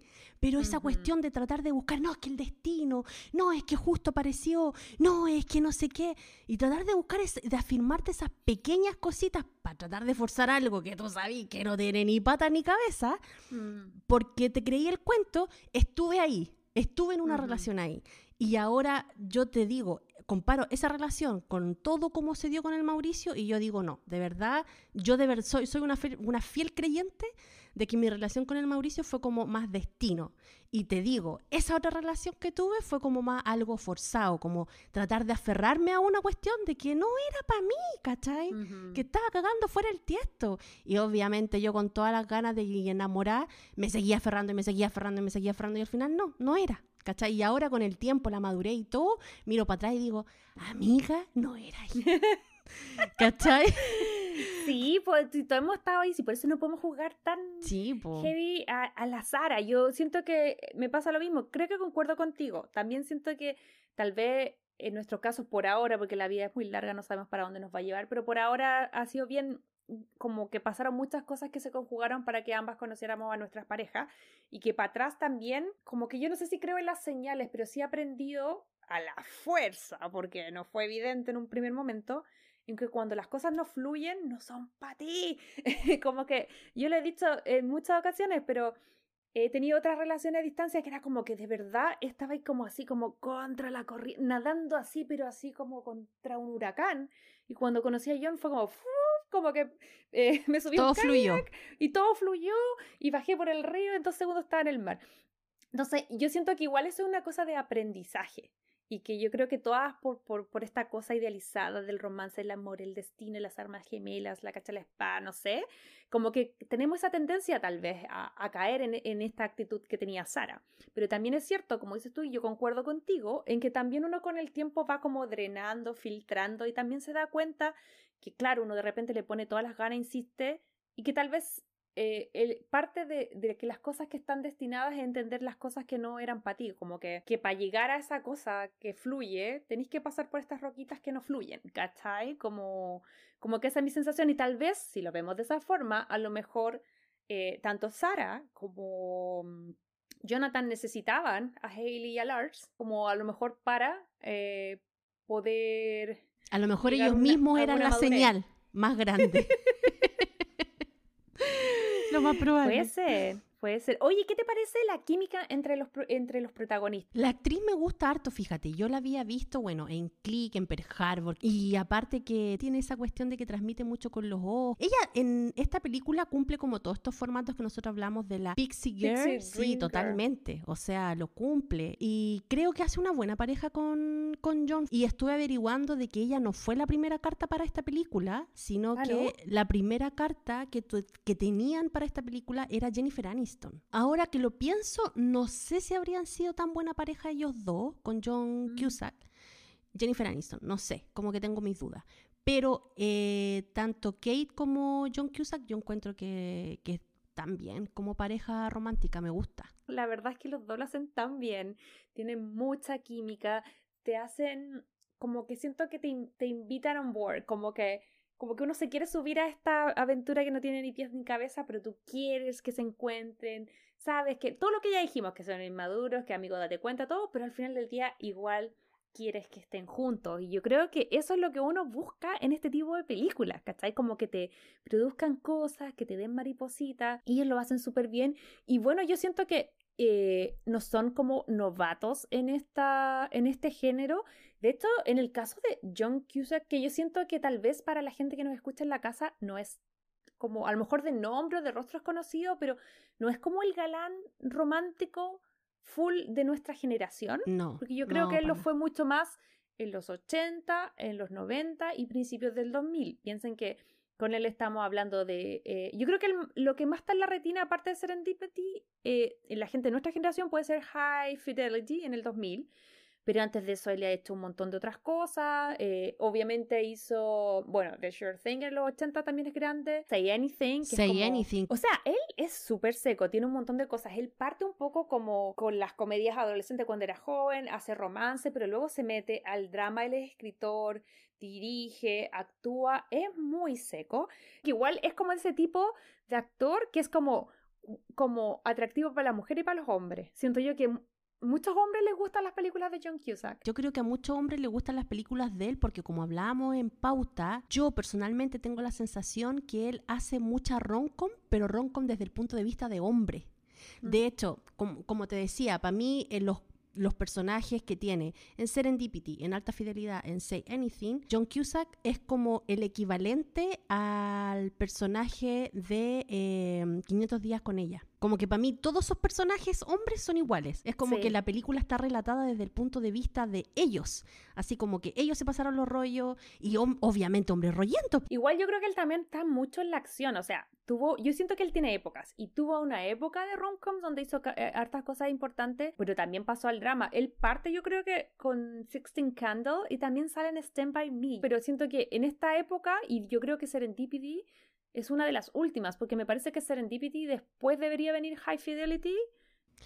Una no, las no la última fue la que tuvo con la Julia Robert y la Ah, Catherine. Zeta-Jones. Acción, Sí, sí, sí. Esa también es como 2000 y algo ya. Sí, American, la última. American Sweetheart. American creo. Sweet Pie. Sí, Sí. esa. Esa creo que fue como la última rom-com que él hizo, así como ya. Y ya las otras creo que son puras de, de acción, drama Mm. y cosas así. Pero más tirado para la acción en realidad. No puedo hablar de él sin mencionar a su hermana que no sale en esta película, pero yo siempre he pensado, de partida son iguales, Joan Cusack y John Cusack, porque ahora estamos viendo unas imágenes para eh, aquellos que nos están viendo por Spotify y por YouTube en el futuro cuando algún día subamos estos capítulos. Que claro, eh, tanto John como Joanna son, son unos actores súper consolidados acá en Hollywood. A ella yo debo decir que, bueno, la amo desde Shameless. La, fue cuando la empecé a ver frecuentemente, pero para atrás tiene un montón. Salió en Saturday Night Live. Es... En la novia fugitiva. ella era la amiga de la novia fugitiva. Sí, bueno, y tiene una carrera eh, gigante, sale en Sixteen Candles, en Stand By Me. Eh, de hecho, creo que ella aparte primero, me parece que ella es dos años mayor que él. Eh, no hay como uno que brille más que el otro. Y, y han trabajado en hasta como 10 películas. Estaba revisando ahora para esta grabación. Y todos los 80, 90 y, y 2000, los hermanitos Cusack em, la han hecho en Hollywood. Entonces, como que eh, a, partir de este tema, para mí son como una unión. Como que siento que si hablamos de John, teníamos que hablar de Joan. No sé qué te parece a ti ella y esta dupla de hermanos. A mí me encanta porque ella también es muy talentosa, como decís tú, tiene unas películas muy buenas. Bueno, y lo otro que nunca es personaje principal, siempre es como la amiga de, el amigo de, pero igual sale en varios títulos bien conocidos. Pero ella es su multifacética, como que siento que los dos son muy secos. Oye, pero además de estos dos hermanos famosillos, igual en Hollywood hay harto como familiar famoso, como que siento que ahora está de moda hablar de los Nepo Babies, pero en verdad este tema viene hace mil años, o sea, hay eh, hijos de hermanos de amigos de, ¿cachai? Entonces te quería preguntar, ¿cuál es alguno de los otros hermanos que hayan en Hollywood que a ti te llame la atención? Obviamente McCulkin y, y el otro McCulkin que ahora está muy de moda. Macaulay. Son los que más están en boca de todo ahora en estos sí, momentos. es verdad. A ver, ¿qué más nos aparece por aquí? las primeras hermanas son las hermanitas ¿Qué te parecen estas dos chicas que desde pequeñitas están metidas aquí en el mundo del Hollywood? Sí, las dos empezaron re chicas. Eh, ellas dos están súper bien. Y, es heavy porque son muy jóvenes, llevan mucho tiempo en Hollywood y yo creo que deben tener 28, 25, pero menos de 30. Y siento que han estado la vida entera en Hollywood. ¿Qué más nos aparece por aquí? Acá se nos puso buena la cosa. Los hermanos Hemsworth, Luke Chris y Liam. Yo debo admitir que aquí conozco hay dos. Para mí es Thor y el ex de Miley Cyrus. El de al medio no, no cacho dónde sale. Es que son como estos hermanitos son australianos y llegaron aquí a tomarse Hollywood. ¿Has visto Thor? De hecho se estrenó hace poquito la... No, todavía no. La, nueva. Ay, acá. Este es un clásico. Los hermanitos Esteves Chin. Mm, sí, ah, o sea, Charlie Chin, yo nunca lo podía masticar ese hombre, no sé por qué. Y el papá, bueno, ahora me reí mucho con él en el papel que tiene en Grace and Frankie, que es una serie de, de, una señora de tercera edad, que me encanta. Oye, eso es maravilloso ahí, ella. ahí como que me robó el corazón el papá Chin, pero no, los otros dos son pastelazos. Sí, oye, no, sí. A mí me pasa que a mí Emilio Esteves siempre ha sido mi favorito y eh, a mí me da risa porque Martin Chin y Charlie Chin son como sus nombres de Hollywood, porque Martin Chin, que yo desde Apocalypse Now que me encantan y obviamente ahora en, en Grace and Frankie también y bueno, él tiene una carrera tremenda, hizo West Wing en los 90-2000, que era como el, presidente de Estados Unidos. Em, él en verdad se llama Ramón Antonio Gerardo Esteves. y Charlie Chin se llama Carlos Erwin Esteves. Es como, Como, es como el Oscar, el Oscar Isaac, que es como Oscar Isaac. Y en realidad, bueno, Isaac es su segundo nombre. Si tú no eres May de Salgado, tú eres Heidi. Heidi, Salgado. ¿Quién más nos aparece por aquí? Bueno, están los hermanitos Wilson y las hermanitas Olsen. Eh, Pero son todas iguales. Sí. Son idénticas las tres. Sí, se parecen un montón. Y me gusta igual que, que como que se ha desmarcado harto de sus hermanas, ¿cachai? Y um, entretenido como ellas entraron a Hollywood porque ellas em, estaban en una fiesta sus papás, como carreteando acá en Hollywood. Y los papás se encontraron justo como con el director de casting de, de 3x3. Y él dijo, ay, estoy súper problemado porque tengo que conseguir unos gemelos eh, para pa un show y no sé qué. Y ahí como que la mamá le dijo, ay, yo tengo unas gemelas, las llevo. ¿Cachai? Y ahí, bueno, grito y plata con ella. Oye, pero de estos hermanitos que tú estabas comentando, yo conocía a uno, fíjate. ¡Ah! Yo sé, en la playa, en Santa Mónica, ya lo contaste, pero cuéntale a la gente si no ha escuchado ese capítulo. Si no ha escuchado ese capítulo, Crazy Lover, yo estuve sentadita ahí al ladito, al ladito de Luke Wilson y que al principio me costó saber cuál era el nombre porque todavía no estaba ahí como muy familiarizada con él y de repente lo miro, lo miro, lo miro y yo digo, ay, este es el actor de esta película, de esta película. Oh, y me pongo a googlearlo. Y lo encontré y era él y estaba ahí tomando solcito solito con su toallita. La Barbie vio a Owen en Venice, así que deben vivir por ahí. Sí, sí, deben vivir por ahí, así que no, pero era él, era él. Oye, pero ya, redondeemos porque eh, estamos hablando...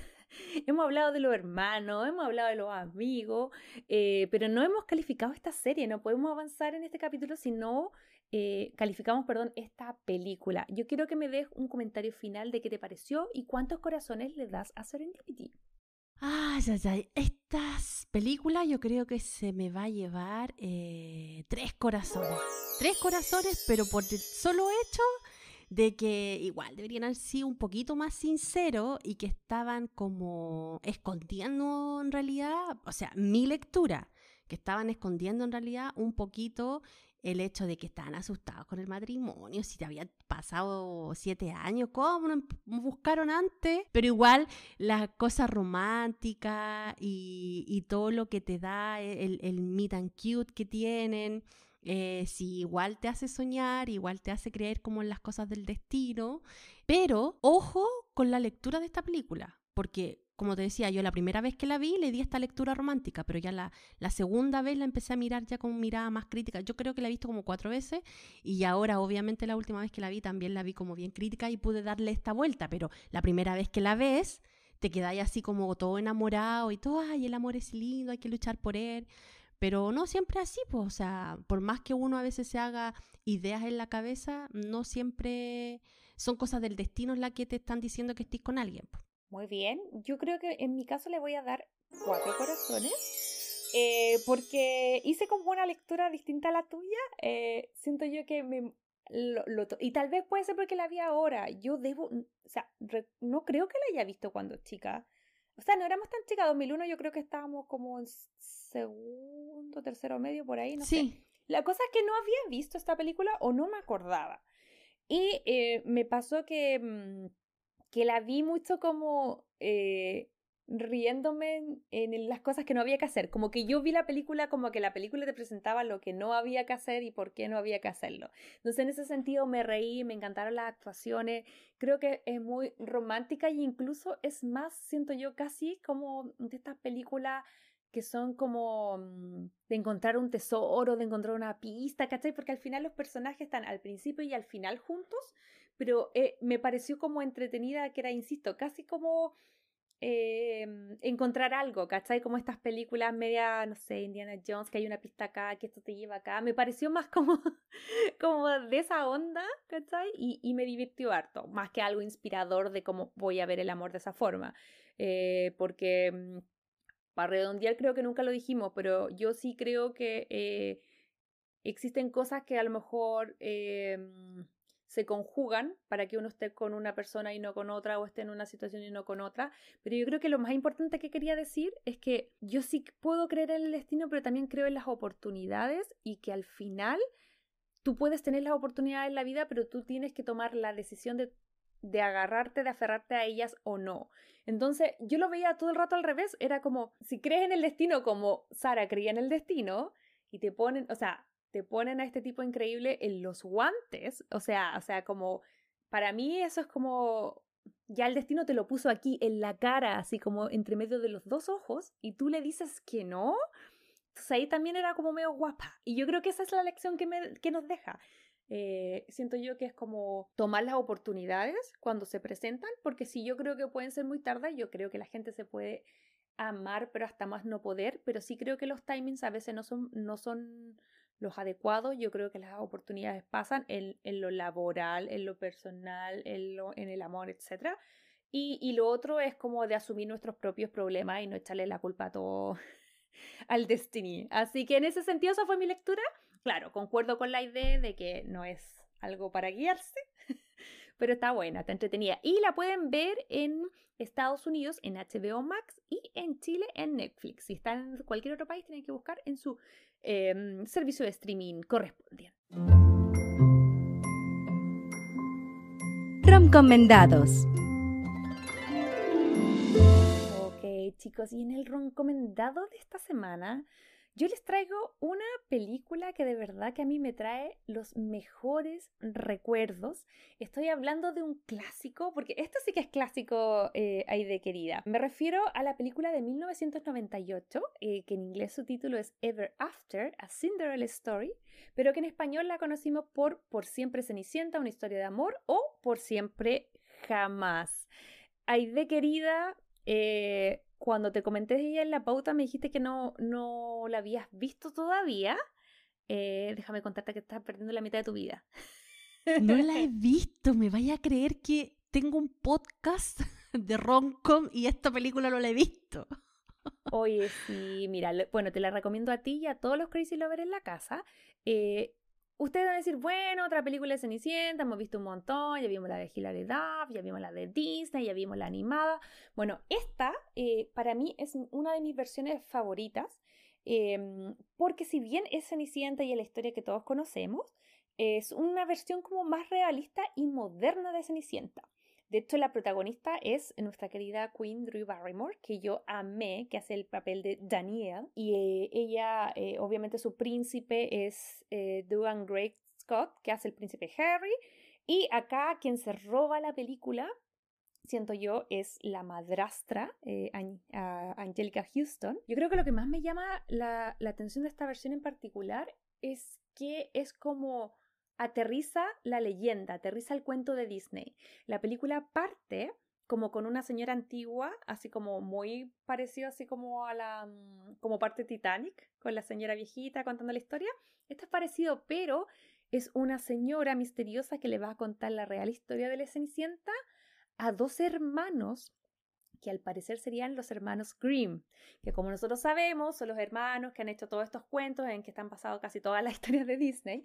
Entonces al final es como, te encuentra como el mito de cómo parte este cuento, pero en este universo esto pasó, ¿cachai? Entonces mezcla la fantasía de Cenicienta, pero con hechos reales. Te muestra un poco como Francia en el siglo XIX, ¿cachai? Eh, la época renacentista. Eh, y está interesante porque también es como la primera vez, esto del siglo 98, esto fue la primera vez que yo lo personal me interesé como por una película de época.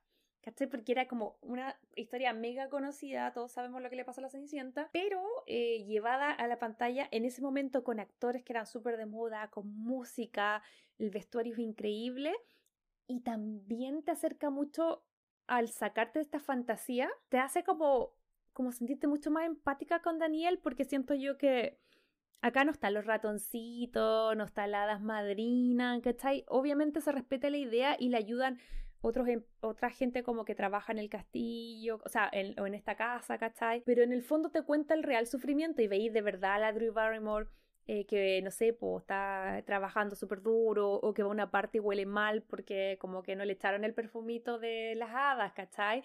Entonces, está interesante mostrarte esa vida más sufrida de campo, porque casi todo lo que nosotros revisamos siempre historias de cuico de época, ¿cachai? Los Bridgerton, no sé qué, pero esta es, si viene, ya sabemos que tiene plata, la, la pierde todo, está súper entretenida. Oye, pero esta tú me decís que es del 98, ¿cómo ha envejecido? ¿Sabéis qué bien? Porque al final el tema va es un príncipe que igual es de época, pero igual es un príncipe como mucho más evolucionado, que, porque la versión de Disney es más como, ah, la vi, era bonita, me enamoré. Pero siento que le dieron varias vueltas interesantes. Como que ellos se conocen, no saben su identidad, ella al principio no sabe que es príncipe, pero este es el príncipe de Francia y los papás quieren que sea como mucho más opulento, ¿cachai? Como mucho más las riquezas, que ande con las, las, las chicas top de la corte y él es como no, se va a meter al campo porque quiere ver cómo vive su gente, quiere que sean ilustrados. La, la Daniela que es el nombre de, de Drew Barrymore, quiere, le empieza a enseñar a leer a, otras a otro, como que hay mucho tema de la ilustración, mezcla muchos procesos que de verdad pasaron con la historia de Disney, ¿cachai? Y como que te da a entender que la versión que vamos a, a, a revisar nosotros después de los hermanos Grimmy es como la versión con Chaya, pero que esto de verdad pasó y que pasó así. Pero véanla, eh, si les gusta, la entretienen y les pareció igual de interesante que a mí, háganos saber en redes sociales y a lo mejor más adelante hacemos un capítulo. Pero por eso, pero por ahora, esa es mi recomendación. La encontré en Starts en Estados Unidos y también en Disney Plus. Así que eso, pues querida, ese es mi recomendado de esta semana. Y eso ha sido el episodio de hoy. Ojalá que no quede muy largo esto. Vamos a tratar de que no quede tan kilométrico este episodio, pero nada, porque se nos va la chachara conversando con la Majo acá sobre, estos personajes de Ronco que nos dejan tanto. Y como es costumbre, solamente le pedimos que si a usted le gusta la Ronco ni le gusta este podcast, ¿qué es lo que tiene que hacer? Tiene que ir a Spotify, apretar el botoncito seguir, ahí también nos puede calificar si es que ya no nos ha calificado, ojalá sean cinco estrellitas o en realidad la estrellita que usted cree que este podcast se merece. Y si nos sigue en Apple Podcast, también creo que hay un botón donde nos pueden seguir para que les avisen con notificación cada vez que nosotros subimos un episodio nuevo y en Google Podcast también estamos. Así que si no quieren buscar en esas tres plataformas para escuchar podcast, perfecto. Recordarles que en Spotify estamos con video podcast y en YouTube también tenemos algunos episodios. Creo que están todos los episodios de la segunda temporada. Faltan algunos. Eh, ahí vamos de a poquito subiendo uno que otro. Así que también nos pueden encontrar ahí. Y si quieren comentarnos, eh, porque yo sé que hay muchas que mientras nos están escuchando nos contestan ahí en el aire. Pausa y van ahí a postear. claro, pongan pausa, nos postean en Instagram como Crazy Stupid Podcast o nos mandan un mensajito, cualquier cosa. Nosotros felices los leemos, les contestamos. Así que nada, pues también tenemos TikTok, ahí subimos una que otra cosa, también como Crazy Stupid Podcast y eh, página web Así es, querida. Y bueno, dicho todo es, tenemos que ya avanzar y cerrar este capítulo, pero no antes sin eh, comentarles que como les dijimos al principio, vamos a estar revisando esta tan esperada película por nosotros, Persuasión, em, que ya tuve la fortuna de ver y que en el día de hoy se está estrenando en Netflix. Así que les vamos a dar toda esta semana para que la vean, eh, la digieran, la mastiquen y, em, la próxima semana eh, nos encontramos aquí para hablar largo y tendido de este clásico de Jane Austen que nuevamente está llevando a la pantalla Persuasión. Dicho esto, querida, cariño a todos los Crazy Lovers y eh, ya saben, Persuasión el próximo jueves. Chao, chao. Chao, chao, nos escuchamos. Bye. Si te gustó este podcast, recuerda seguirnos en Spotify, Apple Podcast y Google Podcast.